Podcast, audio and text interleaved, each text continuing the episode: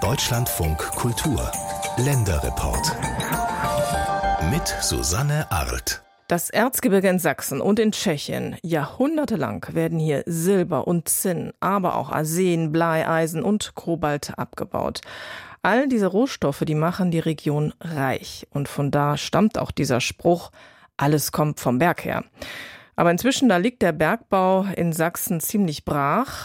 Aber sein Erbe, das prägt die Region immer noch. Auch im kulturellen Sinne, denn seit 2019, da ist die Bergbautradition im Erzgebirge Weltkulturerbe. Auf seiner Sommerreise hat Sachsens Ministerpräsident Michael Kretschmer dort für einen Tag Halt gemacht. Glück auf. Glück auf. Glück auf. Na, sag mal, wer ist denn da? Glück auf. Hallo. Kennt ihr euch ein bisschen mit Bergbau aus? Ja. ja. Glück auf, sagt ihr das manchmal? Ja. ja. Nee? Doch, manchmal schon, oder? Manchmal schon.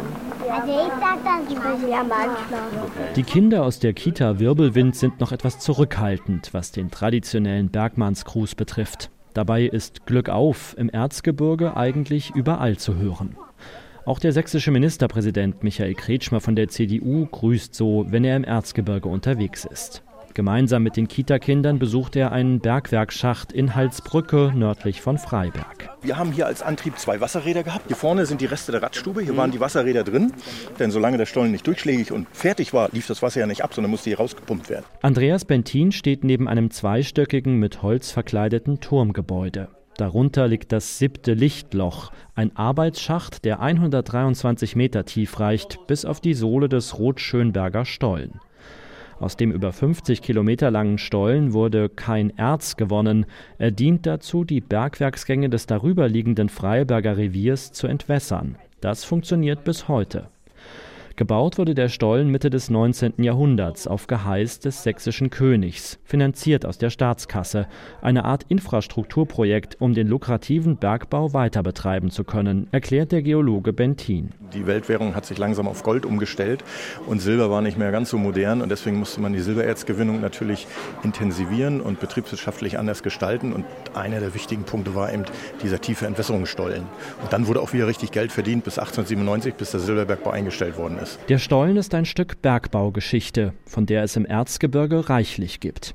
Über Jahrhunderte wurde hier im Grenzland zwischen Sachsen und Böhmen nach Erzen gegraben.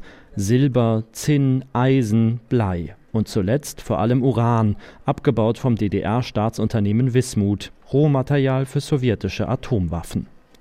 Der Bergbau hat die Region reich gemacht und tiefschürfend verändert.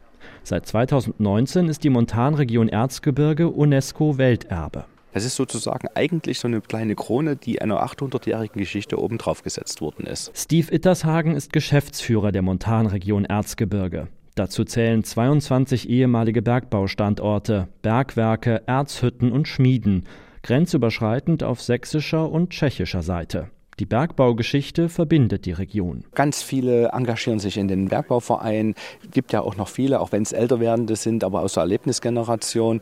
Das kennen die Leute alle noch. Die haben in ihren Verwandtenkreis und bei ihren Vorfahren immer irgendjemand, der mit Bergbau zu tun hatte. Das lebt weiter. Gut sichtbar ist das in Freiberg, 40.000 Einwohner, das sich selbstbewusst Silberstadt nennt. Die 1765 gegründete Bergakademie zählt noch heute zu den international führenden Hochschulen für Bergbauingenieurswesen. Von hier kam auch der Impuls, sich als Welterbe zu bewerben. Jahrelange Überzeugungsarbeit sei dafür nötig gewesen, auch bei der sächsischen Landesregierung, erzählt Helmut Albrecht, Professor für Technikgeschichte an der Bergakademie.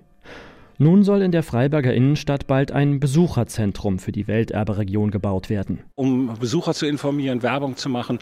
Jedes Welterbezentrum wird eine Welterbeausstellung haben, wo einerseits das Welterbe insgesamt vorgestellt wird und dann die spezielle Region, in der es liegt. Schneeberg, Annaberg, Marienberg werden Welterbezentren erhalten und Freiberg natürlich. Für die Stadt Freiberg habe sich der Welterbetitel schon bemerkbar gemacht, sagt Oberbürgermeister Sven Krüger. Der Trend hat 2019 angefangen mit steigenden Tourismuszahlen, Erweiterung von Hotelkapazitäten. Und nach Corona sind wir nochmal richtig durchgestartet. Wenn alles gut läuft, werden wir dieses Jahr zum ersten Mal sechsstellig, was die registrierten Übernachtungszahlen angeht. Auch für das siebte Lichtloch hat der Welterbetitel ganz praktische Folgen, erklärt Andreas Bentin.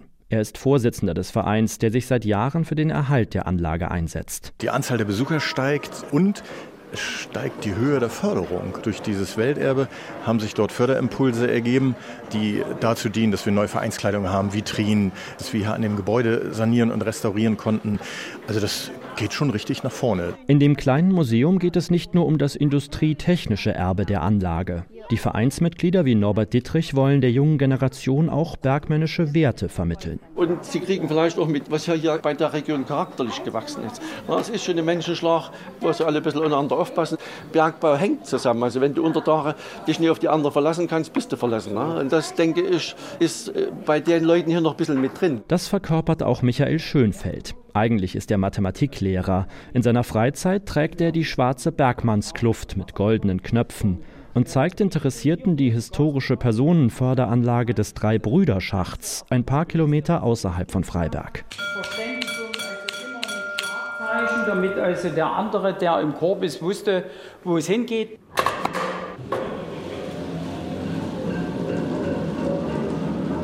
Der historische Motor bringt das gewaltige Förderrad in Gang, über das noch das Stahlseil für den Transportkorb läuft. Der allerdings ist schon lange abgebaut. Lange Zeit war der schräg abfallende Schacht dicht. Inzwischen hat das sächsische Oberbergamt einen neuen Förderkorb anbringen lassen.